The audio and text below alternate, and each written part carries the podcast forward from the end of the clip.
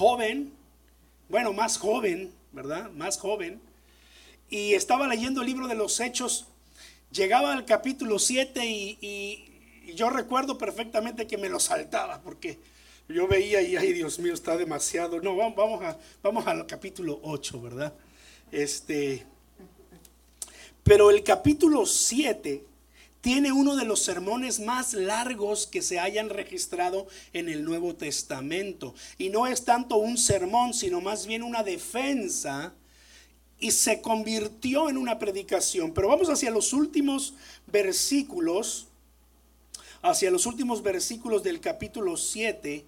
Este, puede estar sentado, hermanos, si desea, puede estar de pie, como usted guste. Hay libertad en la casa de Dios, ¿verdad? Dice así, al oír esto, rechinando los dientes, montaron en cólera contra él, pero Esteban, lleno del Espíritu Santo, fijó la mirada en el cielo y vio la gloria de Dios y a Jesús de pie a la derecha de Dios. Veo el cielo abierto, exclamó, y al Hijo del Hombre de pie a la derecha de Dios. Entonces ellos, gritando a voz en cuello, se taparon los oídos y todos a una se abalanzaron sobre él. Lo sacaron a empellones fuera de la ciudad y comenzaron a apedrearlo. Los acusadores le encargaron sus mantos a un joven llamado Saulo. Mientras lo apedreaban, Esteban oraba Señor Jesús decía, recibe mi espíritu. Luego cayó de rodillas y gritó, Señor, no les tomes en cuenta este pecado. Cuando hubo dicho esto, murió. Y aunque ya es parte del capítulo 8, el primer versículo del capítulo 8 es como la conclusión de este episodio. Y Saulo estaba allí aprobando la muerte de Esteban.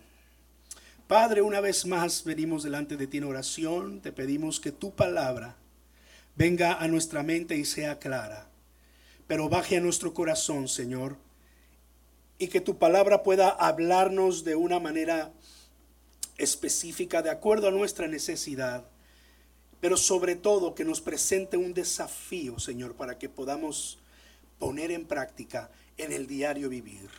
Principios que aprendemos de tu palabra. En el nombre de Jesús. Amén. Amén. Amén. Tome su lugar, por favor.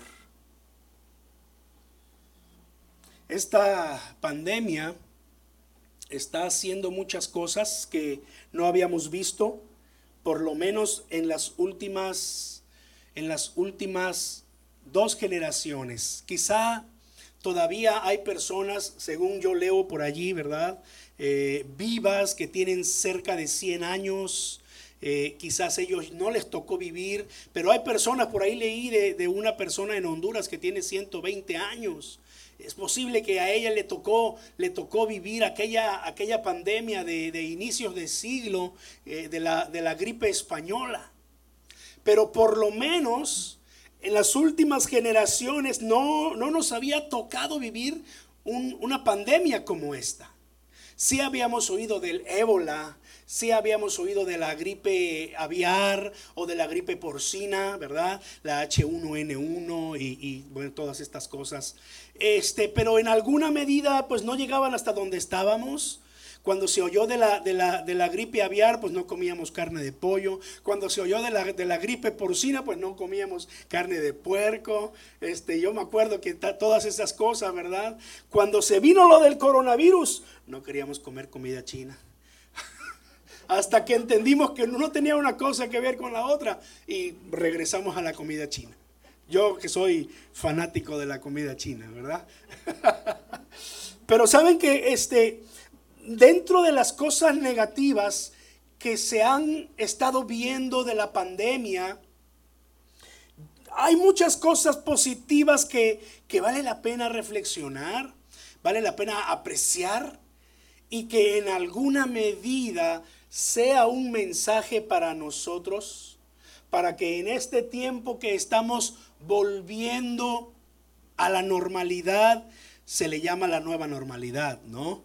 Este, lo, lo podamos aprovechar y podamos, así como los, los surfistas están allá, ¿verdad? En, el mar, esperando una buena ola y, y, deciden, no, esa ola no, no, no, no vale la pena. Y de pronto ven una que, se empieza a levantar y, aprovechan la ola y entonces hacen todo el espectáculo.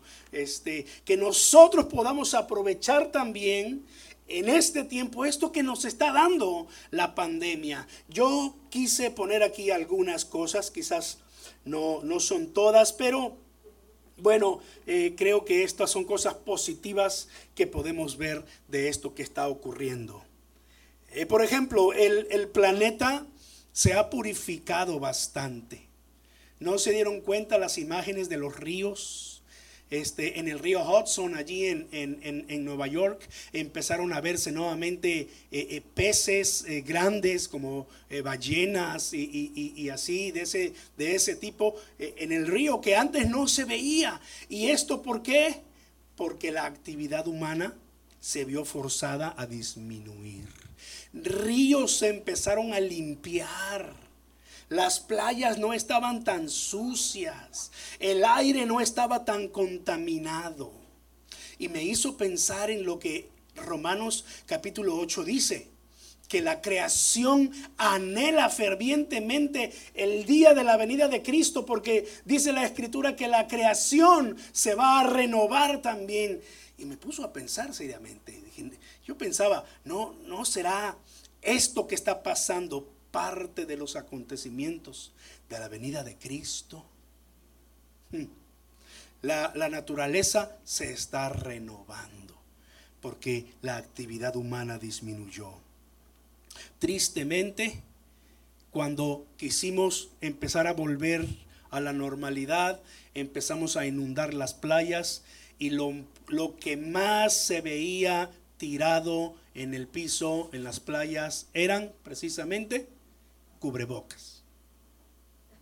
Obviamente los plásticos y las latas y con todo y que aquí nos ponen botes de basura, parece que no sabemos para qué sirve, ¿verdad? Y, nuevamente, tristemente. Pero aprovechemos esto y, y, y démosle la oportunidad al planeta. La creación está esperando la manifestación gloriosa de los hijos de Dios, dice Romanos 8. Entonces, esto es algo positivo. Otra de las cosas que vimos es que forzó a las familias a convivir unas con otras. Forzó a que el esposo pasara más tiempo con la esposa. Digo, es lo que la mayoría de las esposas se quejan del esposo, ¿verdad? Casi no estás en casa, etcétera.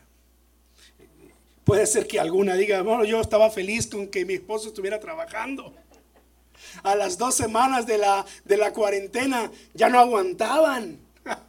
Por cierto, este, según las estadísticas en varios países, en Europa y aquí en América también, el índice de solicitudes de divorcio subió cuando empezó la cuarentena. Cosa interesante, la familia no tenía fundamentos seguros y entonces los esposos empezaron a convivir con las esposas porque no los dejaron ir a trabajar y tenían que quedarse en casa. Y los esposos de pronto ya no sabían qué hacer con el ruido de los hijos que tampoco los dejaron ir a la escuela. Y de pronto nuestras casas estaban llenas y con juguetes y cosas tiradas y trastes sucios que llegaban hasta el cielo del techo. Y bueno, no sabíamos qué hacer. Pero ahí es cuando, cuando los fundamentos de la familia empezaron a ponerse a prueba, ¿verdad? Este, también creo que en alguna forma esta, esta cuarentena nos ha ayudado, esta pandemia nos ha ayudado a valorar nuestro trabajo. Algunos de ustedes no dejaron de trabajar durante la cuarentena, gracias a Dios, pero hubieron otros que perdieron el trabajo. Usted sabe eh, eh, las estadísticas que, se dieron, ¿verdad? Las personas que fueron a solicitar el, eh, al gobierno este asunto de, este Eso, el desempleo, ¿verdad? Subió a millones en el país. Algo sin precedente, algo que, estaba y está asustando a, los, a los líderes en nuestro país. Pero los que tenemos el trabajo nos ha ayudado a valorar, a darle gracias a Dios y a extender la mano a quien lo necesita. Amén. Mire, eso es respecto a, las cosas allá afuera, pero cuando venimos aquí a, lo que es la iglesia, en la iglesia también, también están pasando cosas buenas, porque el hecho de que se cerraran las iglesias, uh, tal vez más de uno me va a tirar piedras cuando escuche esto en el internet, pero, pero yo di gracias a Dios que se cerraron las iglesias. Porque eso reveló el corazón de muchos líderes y de muchos cristianos. Muchos falsos profetas allí se vieron desenmascarados. Si hay tantos profetas que hablan y dicen cosas, y va a ocurrir esto y esto y el otro, y, el 2020 y aquí y allá y acullá, decían. ¿Y qué pasó en el 2020? Todo lo contrario, ¿verdad? Bueno, no me voy a meter hasta allá, hasta allá. Pero por lo menos digo esto, cuando las iglesias se cerraron, aquellos aquellos que no se congregaban con regularidad estaban felices porque ya no sentían la carga de no ir a la iglesia. No digan amén ahí, porque los, los que este los que les gustaba brincar de una iglesia a otra y luego probar allá y luego irse allá y no comprometerse en ninguna, estaban felices porque podían hacerlo a través del Facebook. Terminaba uno y se brincaban. Ah, esa no me gusta. Está hablando muy fuerte y me compromete. No, voy a, ver qué hay. Sigue, sigue. Ah, esta está buena. Esta está buena.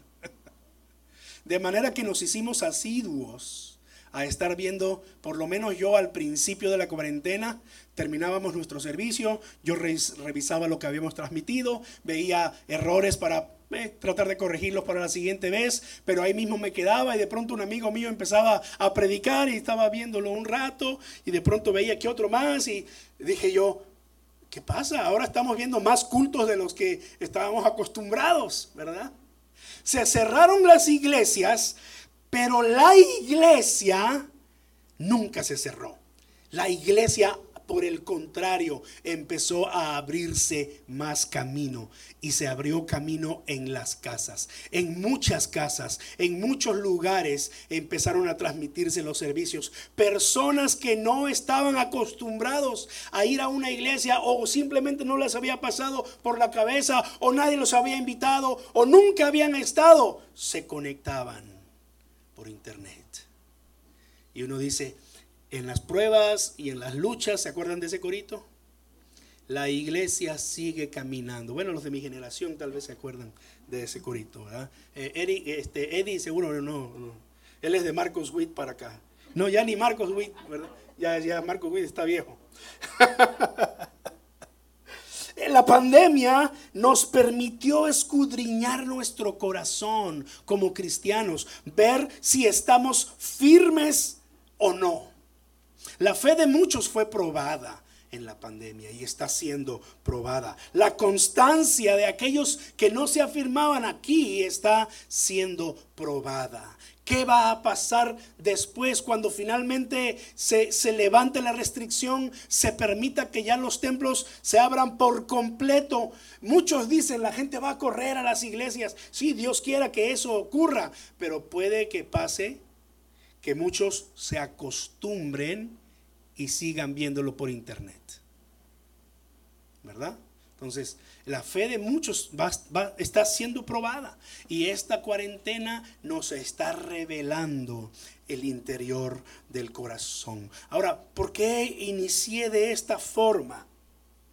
Porque la vida de Esteban, de quien hemos leído aquí en el libro de los Hechos, tiene muchas lecciones de valor para nosotros. Solo quiero compartir tres en esta mañana.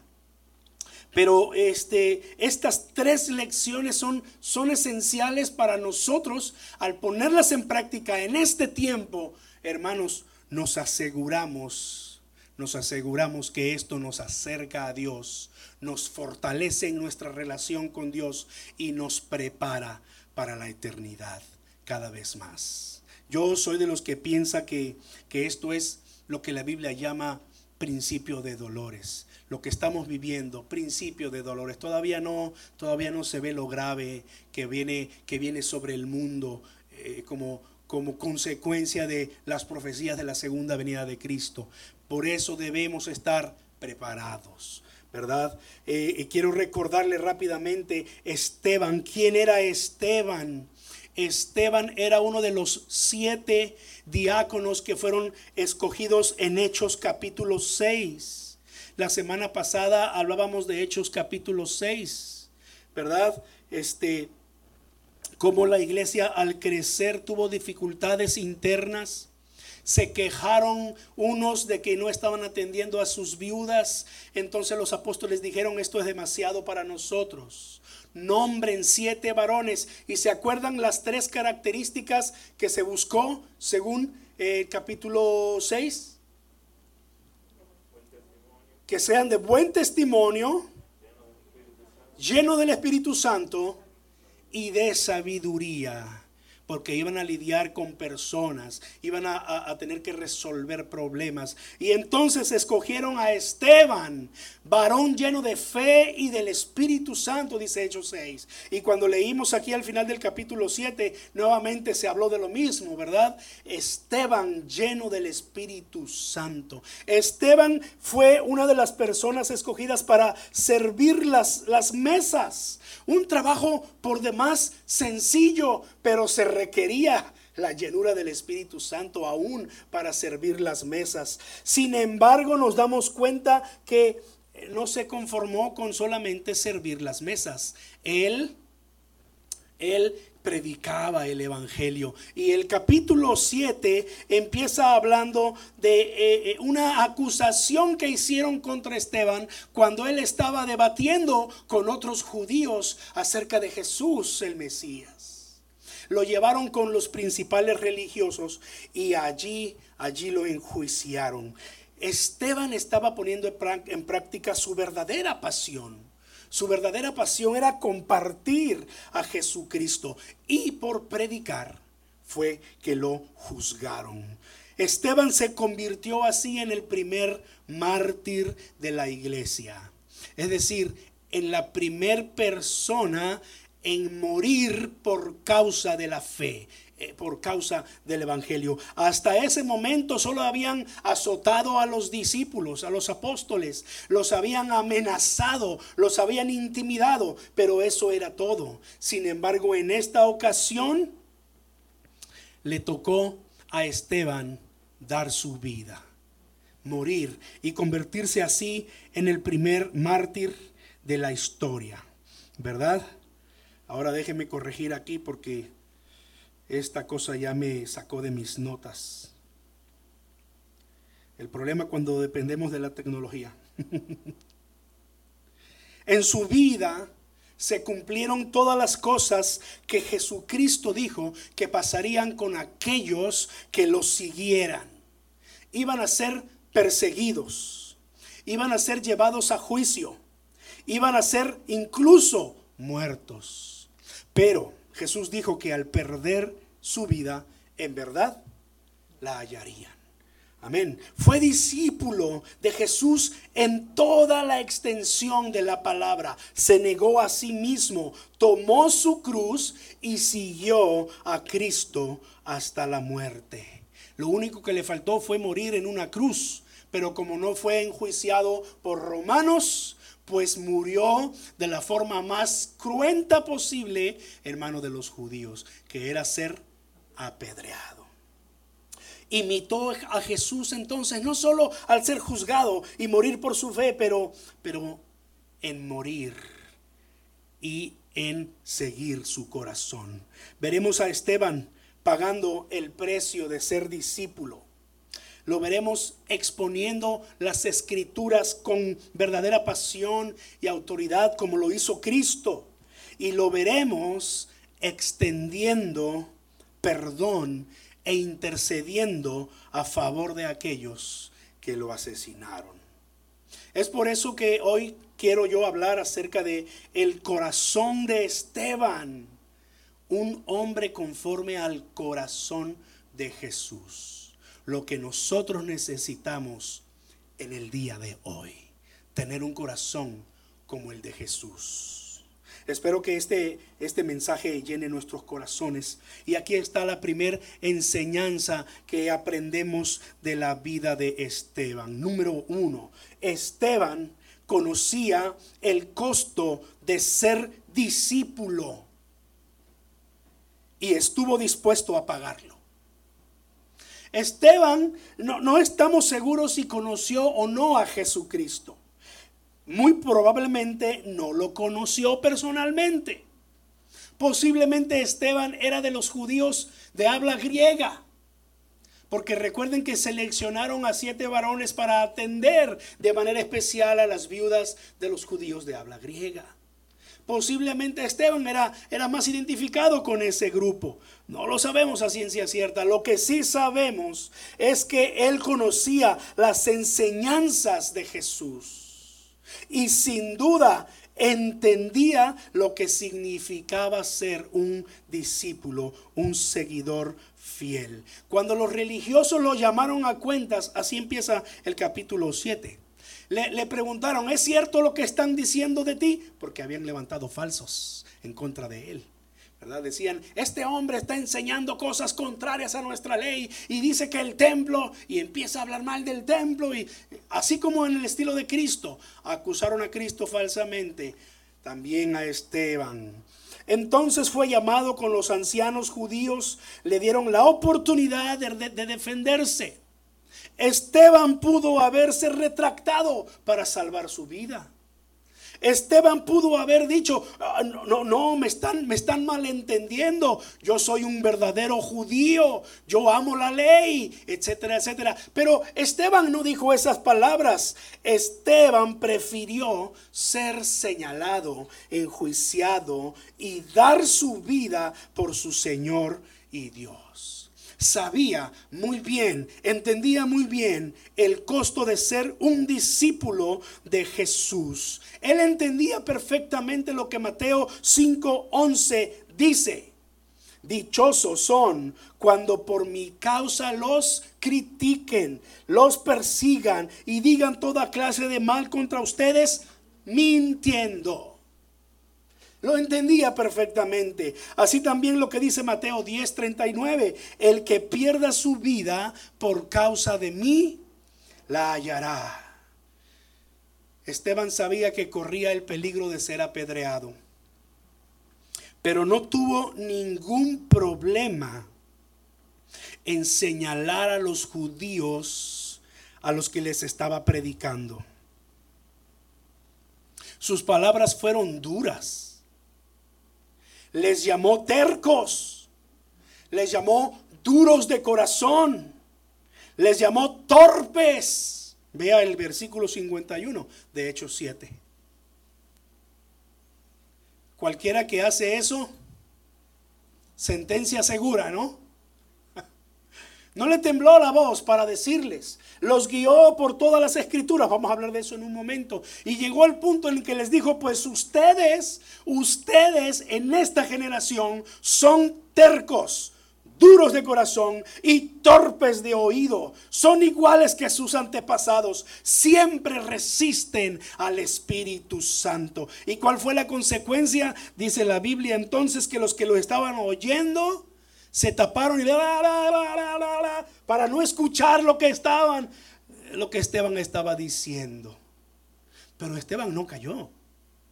Esteban, como lo decimos en nuestros días, no tenía pelos en la lengua. Dijo las cosas como eran y entendía perfectamente que si perdía su vida por causa de Cristo, en verdad la iba a hallar. Dice Lucas 14:33, así también cualquiera de ustedes que no renuncia a todo lo que posee, no puede ser mi discípulo. Y podría seguir las enseñanzas de Jesús, pero es suficiente esto. Y yo pregunto, ¿y nosotros? Somos de los que de los que se echan para atrás cuando se trata de identificarse como cristianos o somos como Esteban. No, No me voy a retractar, al contrario, quiero citarles las escrituras y decirles esto y esto y esto y decirles lo que pasó con Moisés y lo que pasó con Josué y lo que pasó con David y lo que pasó con los profetas. Y ahora ustedes son unos tercos, duros de corazón, torpes de oreja, de, de oídos, no de orejas, de oídos, que no saben escuchar. No, no, no les estoy diciendo que vayamos y hagamos lo mismo hoy en día. No les estoy diciendo que agarre su Biblia, vaya delante de alguien, le abra allí Hechos, Hechos 7:51 y le diga, eres un terco si no te arrepientes. No, no, no. Ahora cada quien tiene su estilo de predicar, ¿verdad? Eh, no es mi estilo de predicar el Evangelio de esa manera. ¿Se acuerdan que les platicaba de cómo se predicaba en el siglo pasado, verdad? Llegaba una persona con un cerillo, ¿verdad? Con un este fósforo y, lo encendía y lo ponía a los pies de las personas y le decía, así vas a arder en el infierno si no te arrepientes en este momento. Entonces, bueno, ese era el estilo del siglo pasado. En este tiempo la gente es diferente. En este tiempo los millennials, benditos millennials, ¿verdad? Yo creo que son de los primeros que se alegraron de que los templos se cerraron porque pueden ver el culto desde su celular. Dios bendiga a nuestros millennials. Pero este, los millennials son diferentes, no podemos llegar de la misma forma. Pero eso no significa que nosotros tenemos que, que acobardarnos o tenemos que eh, eh, escondernos o tenemos que avergonzarnos. Porque el costo de ser un discípulo de Jesús conlleva el que la gente se pueda o no burlar de nosotros. Jesucristo dijo, si tú me niegas delante de los hombres, yo también te negaré delante de mi Padre que está en el cielo. Y si eso ocurre, oh, oh, estamos en problemas porque eso va a ocurrir en la eternidad. Lo que queremos oír es, ven, bendito de mi Padre, en lo poco fuiste fiel, en lo mucho te pondré, entra en el gozo de tu Señor. Eso es lo que queremos oír, amén. Así que, hermanos, Esteban nos enseña que debemos ser discípulos que entiendan muy bien lo que significa ser seguidor de Jesús y estar dispuesto a vivir con eso. Amén. Así que Esteban nos muestra esta gran enseñanza muy valiosa en nuestro tiempo. Número dos, Esteban conocía bien las escrituras y las interpretó y las usó correctamente. No les voy a pedir que leamos todo el capítulo 7 en este momento. Pero sí les voy a invitar a que lo hagan con calma en su casa. Léalo despacio, no hay prisa. Por ahí del versículo 10 o 15 usted va a querer cuitear y va a decir, mejor me paso el capítulo 8. O mejor escucho el mensaje del pastor o cielo otra vez. No, no, no, léalo con calma. Aprecie el desarrollo de la historia de Israel que Esteban presenta a los ancianos. Los ancianos lo mandan a llamar y le hacen un juicio y le dicen, ¿es cierto lo que estás diciendo que enseñas contra la ley y contra el templo? Y Esteban dice, hermanos y padres, escúchenme. El Dios de la gloria se apareció a nuestro padre Abraham cuando éste aún vivía en Mesopotamia antes de radicarse en la tierra de Arán empezando desde Abraham. Y pasó por los patriarcas y pasó por David y llegó a los profetas. Su exposición fue tal que los religiosos no lo interrumpieron, lo escucharon atentamente. ¿Qué estaba haciendo Esteban aquí? A mi entender estaba haciendo dos cosas. La primera cosa que estaba haciendo es que él quería llegar a la conclusión de decirle al pueblo que así como sus antiguos habían rechazado a los profetas, ellos también estaban rechazando a Jesucristo, incluso lo habían mandado matar. Pero la otra cosa que estoy seguro que Esteban estaba haciendo era demostrarle a los ancianos que él, que él era un fiel seguidor de Dios, que él no iba a ofender a Dios. Y, se los estaba demostrando en el conocimiento de las escrituras. Esto ocurrió en el primer siglo de la era cristiana. No tenían Biblias como hoy en día nosotros tenemos. Tenemos que usarlas, las abrimos, predicamos con ellas, ¿verdad? En ese tiempo Esteban no tenía el rollo ahí a la mano como para ir buscando pasaje por pasaje. Y no, no. Él conocía las escrituras. Le demostró a estos ancianos, miren, yo conozco nuestra historia de Abraham, de Isaac, de Jacob y sus hijos, de cómo José fue vendido como esclavo, cómo Moisés, eh, eh, el Dios lo levantó para liberar al pueblo, cómo Josué lo introdujo, cómo vino el rey David y cómo Salomón edificó este templo y cómo los profetas vinieron y predicaron y cómo los rechazaron. Y ahora ustedes, tercos, duros y torpes, que también rechazan al Hijo de Dios conocía bien las escrituras, pero, pero lo vemos que, que las interpretó correctamente. Porque no solo se trata de saberse las escrituras, pero de usarlas correctamente. Él las puso en práctica en toda la extensión de la palabra, como lo vamos a ver en el siguiente punto. Antes de llegar allá, vean estas escrituras. Juan 5:39. Jesús le dijo a los judíos, escudriñen las escrituras, porque ellas son las que dan testimonio de mí. Y cuando Jesús le dijo eso a los judíos, Jesús se estaba refiriendo al Antiguo Testamento. El Nuevo Testamento todavía no había sido escrito. Pero hoy nosotros tenemos ya toda la revelación de Dios. Tenemos no solo el Antiguo Testamento que habla de Jesús, pero tenemos el Nuevo Testamento que confirma todas las cosas que los profetas hablaron de Jesús conocía las escrituras, escudriñaba las escrituras y allí entendió que muchos de esos pasajes del Antiguo Testamento se cumplieron en Jesucristo. Dice 2 Timoteo 3:15, desde la niñez has sabido las sagradas escrituras, las cuales te pueden hacer sabio para la salvación por la fe que es en Cristo Jesús.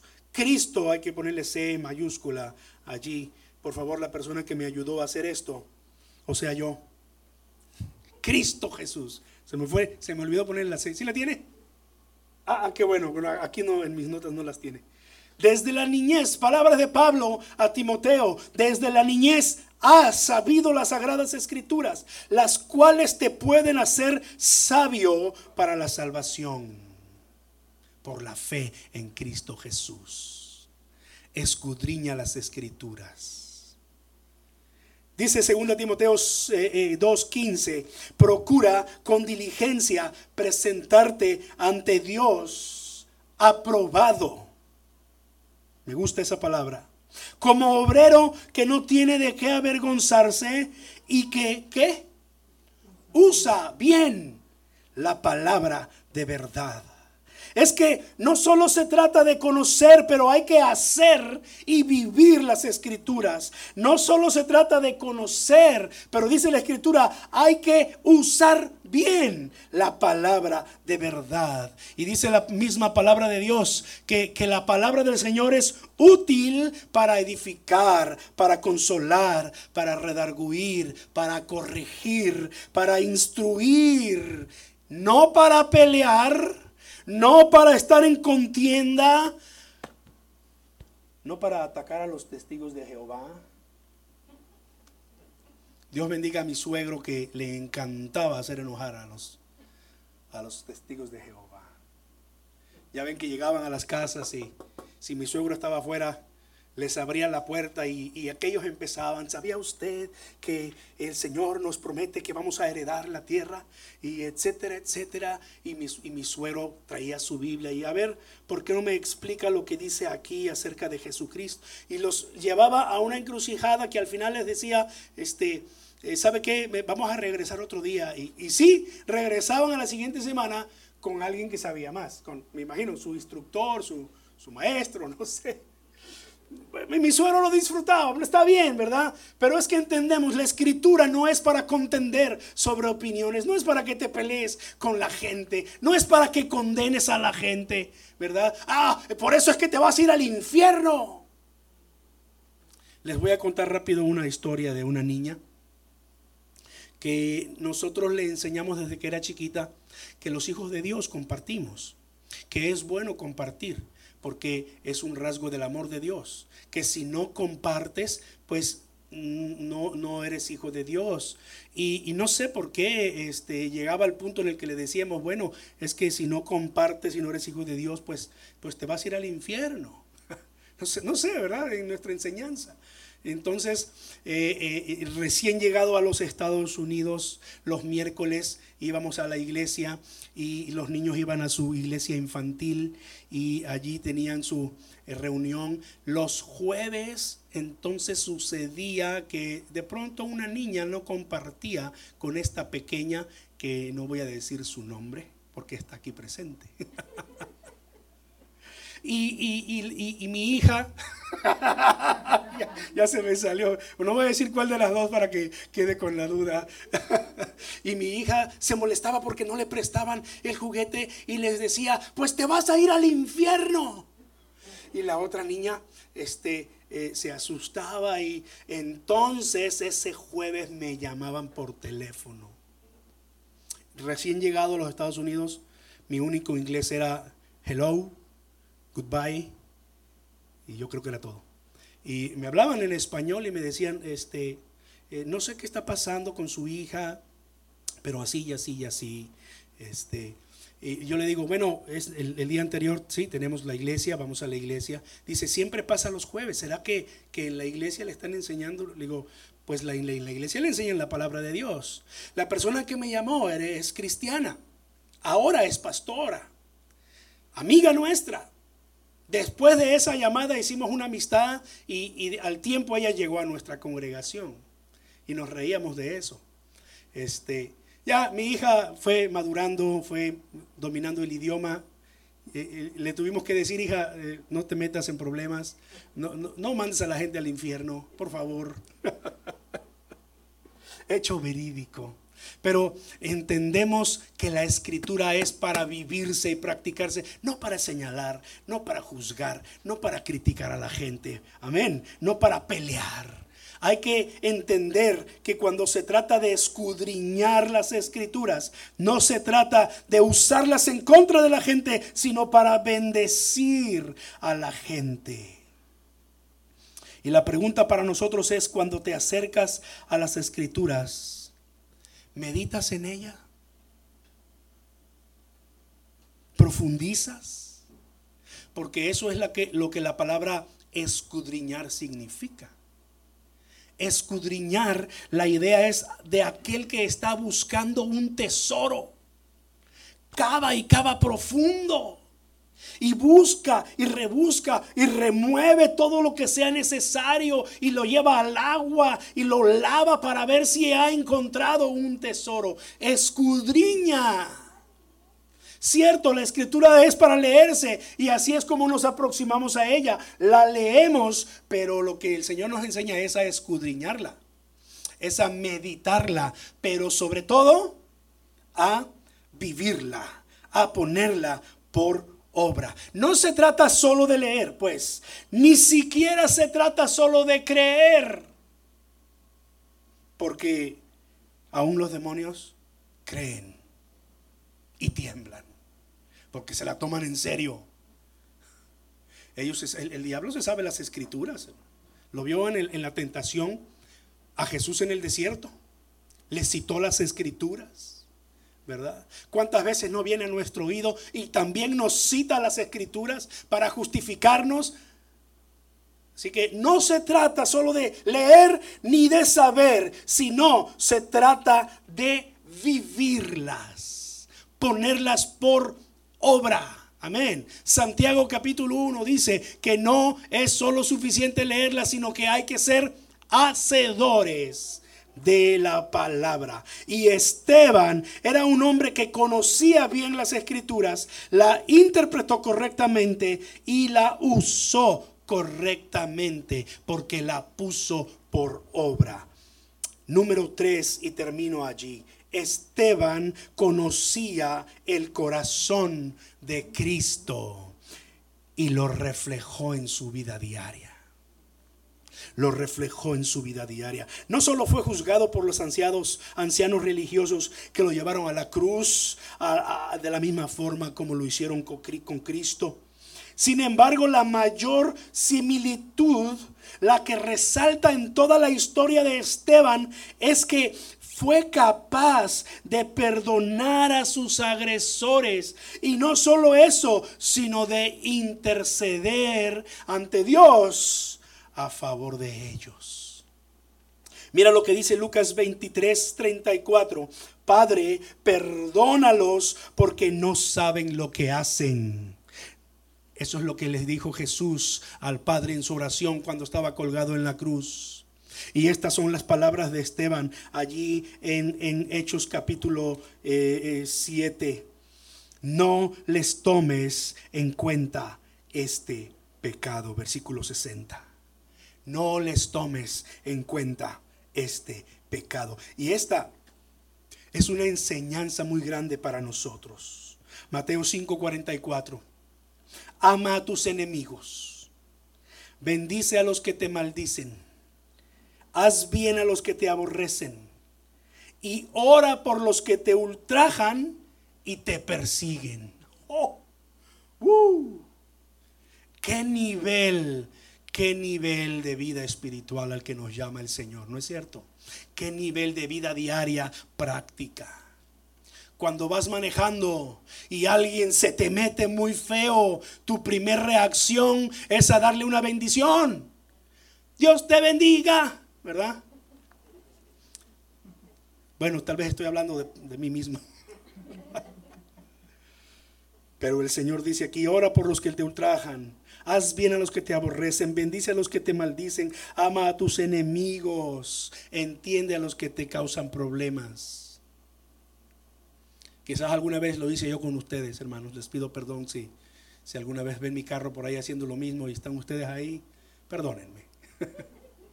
Pero esto es, lo, que pasa. La, la, tendencia natural cuando nos causan un mal es a querer pagar ese, ese mal con otro mal. Pero el Señor nos enseña un nivel superior de vida. Ama a tus enemigos.